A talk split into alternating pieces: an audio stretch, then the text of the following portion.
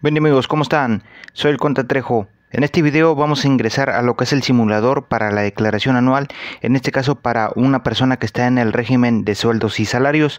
Pues para ello vamos a ingresar a sat.gov.mx en donde ya me encuentro en este momento y posteriormente le vamos a dar en donde dice declaraciones y después en donde dice ver más. Después nos vamos a ir un poco más abajo a donde dice anuales y le vamos a dar en donde dice presenta tu declaración anual de personas físicas y conoce el simulador para 2022. Asimismo, este mismo procedimiento será para cuando ya se habilite en el mes de abril para poder presentar lo que es la declaración anual. Le daré clic ahí y después le daré hasta mero abajo en donde dice iniciar. Ya aquí vamos a ingresar con lo que es eh, la contraseña, el RFC y un password o bien con la firma electrónica. En este caso yo voy a ingresar con lo que es la firma electrónica y le daré clic aquí. Después que he agregado la información, le daré en donde dice enviar. Ya después que hemos ingresado, nos aparecerá aquí donde dice prepárate para tu declaración anual 2022 de personas físicas. Y le vamos a dar aquí en donde dice presentar declaración. Recordando que este es un simulador, de momento aún no se puede enviar la información, ya haya saldo a favor o saldo a pagar, aún no se puede mandar la información pues como tal ya me aparece precargada la información, ejercicio 2022, tipo de declaración normal y del ejercicio, en este caso en donde dice periodo, y ingresos a declarar me aparece sueldos y salarios. Si el contribuyente tuviera más de un régimen fiscal, aquí lo vamos a agregar, ¿verdad? Por ejemplo, que tenga actividad empresarial o en su caso que tenga ingresos por plataformas o también si tiene ingresos por el régimen que es régimen simplificado de confianza, lo vamos a agregar aquí.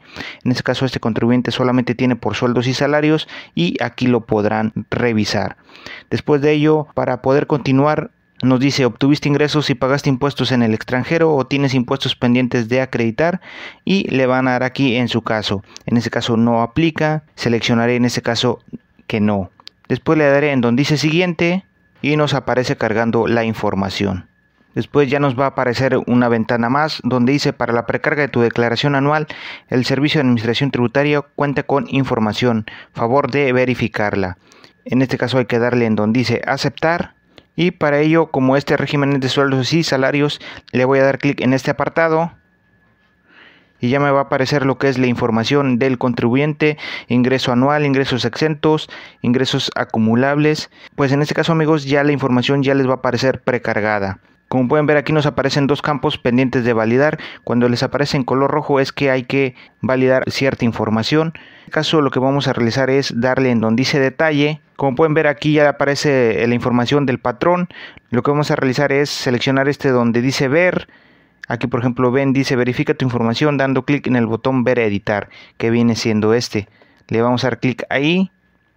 Y aquí ya les va a aparecer nuevamente la información y aquí nuevamente les va a aparecer lo que es la información del ingreso anual y lo que vamos a realizar es donde dice acepta si reconoce la información precargada le vamos a dar que sí la información que viene aquí en este apartado es por el, régimen de sueldos y salarios en este caso si le dan en este apartado donde dice más Aquí podrán revisar si tiene información ya sea ingresos por asimilados a salarios, por indemnización o jubilación en parcialidades o el que corresponde a los que ya vienen aquí mencionados, ¿verdad?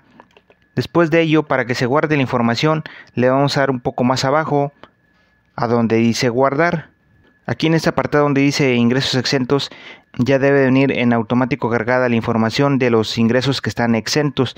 Igualmente en la descripción del video les dejaré los montos que están exentos por aguinaldo y PTU. Para aguinaldo son 15 UMAS y para PTU 15 UMAS. Como les comentaba, le voy a dar en donde dice guardar y, ya me va a aparecer nuevamente aquí en este apartado.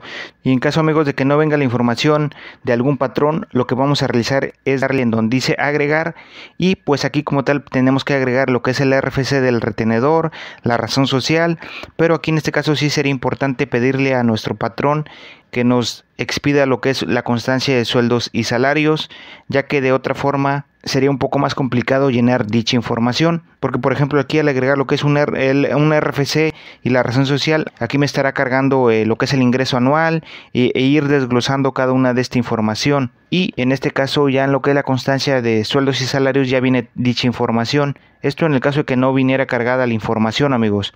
Entonces pues le voy a dar en donde dice cancelar.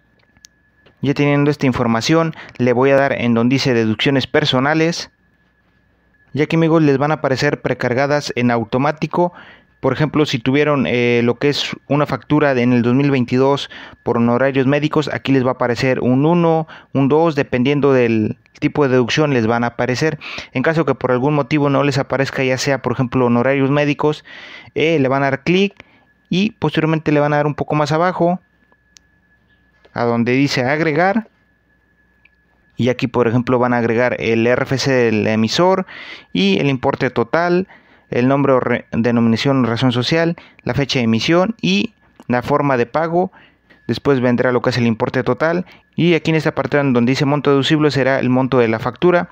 Por ejemplo, aquí vamos a agregar un RFC ficticio solamente para que me cargue la información. Y la fecha de pago, en este caso tiene que ser pues del 2022. Seleccionaré cualquier fecha. Y la forma de pago, que en este caso pues debería ser cheque nominativo, transferencia electrónica, tarjeta de crédito, que son las más usadas, o tarjeta de débito. Vamos a poner tarjeta de débito. Descripción, pues sería honorarios médicos. El importe total supongamos que haya sido por 5 mil pesos. Y aquí también tengo que agregar la cantidad para que se considere.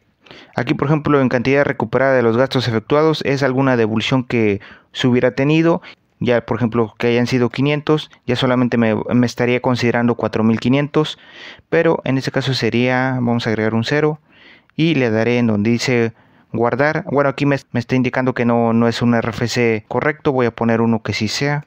Le daré en donde dice guardar y pues vamos a esperar que termine de cargar. Aquí ya podemos ver, en este apartado les van a aparecer lo que son las deducciones personales y acá donde dice monto total deducible les va a aparecer la cantidad y en este apartado eh, viene lo que es el monto total por deducir.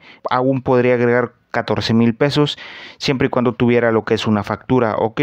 También otro caso que por algún motivo les apareciera alguna deducción personal que ustedes no tuvieron, pues la forma fácil es que ya va a aparecer cargada. Lo que van a realizar es eliminarla también. En este caso le van a dar clic aquí en donde dice eliminar y le van a dar en donde dice aceptar. Ya teniendo esta información, pues le van a dar en donde dice determinación. Y aquí vamos a darle clic en donde dice determinación del ICR.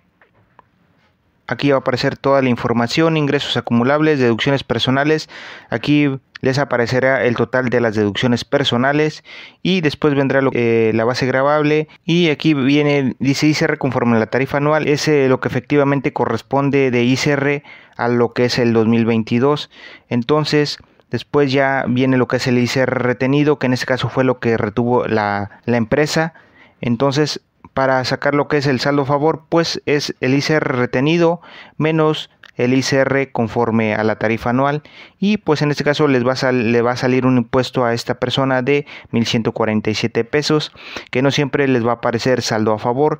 También les, les puede aparecer lo que es un saldo a pagar. Entonces ya teniendo esta información dice qué deseas hacer con tu saldo a favor pues aquí les aparece tres, tres, opciones sin selección, devolución y compensación y pues en este caso la mayoría de las personas va a seleccionar lo que es la devolución para que de esta forma se haga la devolución a nuestra cuenta bancaria.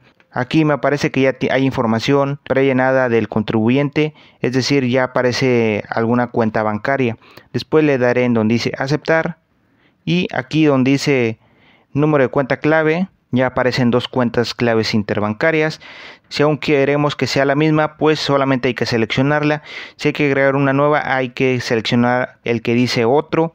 Para este caso, pues yo ya voy a seleccionar una cuenta bancaria de las que ya vienen aquí. Después nos va a aparecer la siguiente ventana, manifiesto bajo protesta decir verdad que soy titular de la cuenta clave. En este caso le voy a dar que sí, en donde dice continuar. Es muy importante agregar la cuenta clave interbancaria del contribuyente de quien se está presentando la declaración, ya que si se agrega ya sea de un familiar, esposo o esposa, hijos, es muy probable que se rechace lo que es la declaración, ya cuando se esté mandando lo que es en el mes de abril. Después de ello nos faltan tres campos por llenar, datos informativos, le vamos a dar clic ahí Informas otros ingresos, por ejemplo, préstamos que hayan tenido, donativos o premios que en lo individual o en su conjunto excedan de 600 mil pesos. En este caso, si es el caso, le van a dar clic que sí y hay que llenar cada uno de los campos que vienen aquí, ¿verdad? Como este contribuyente no aplica, le daré en donde dice que no.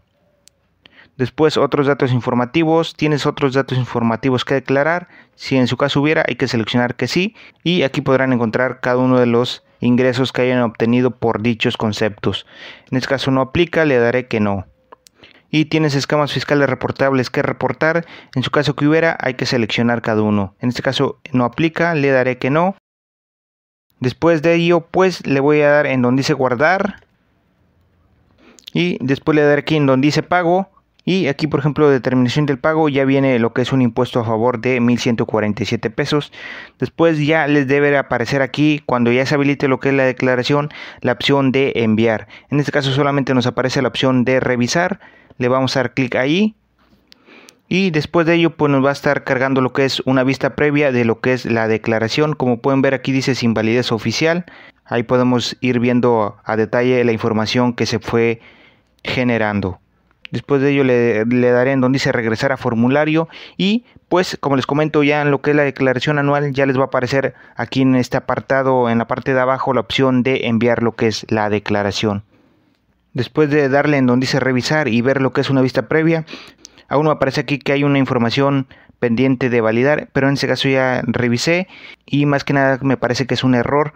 Entonces ya tienen toda la información, ya que no tengan nada de información aquí como dice uno, que tengan o dos, que tengan alguna información pendiente, ya cuando se habilite lo que es la declaración ya le podrán dar en donde dice enviar.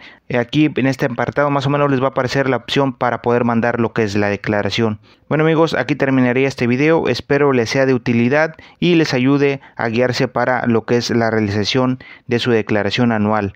Asimismo en la descripción del video dejaré los medios de contacto por si desean les ayude a presentar lo que es su declaración anual. Sin más me despido. Hasta la próxima.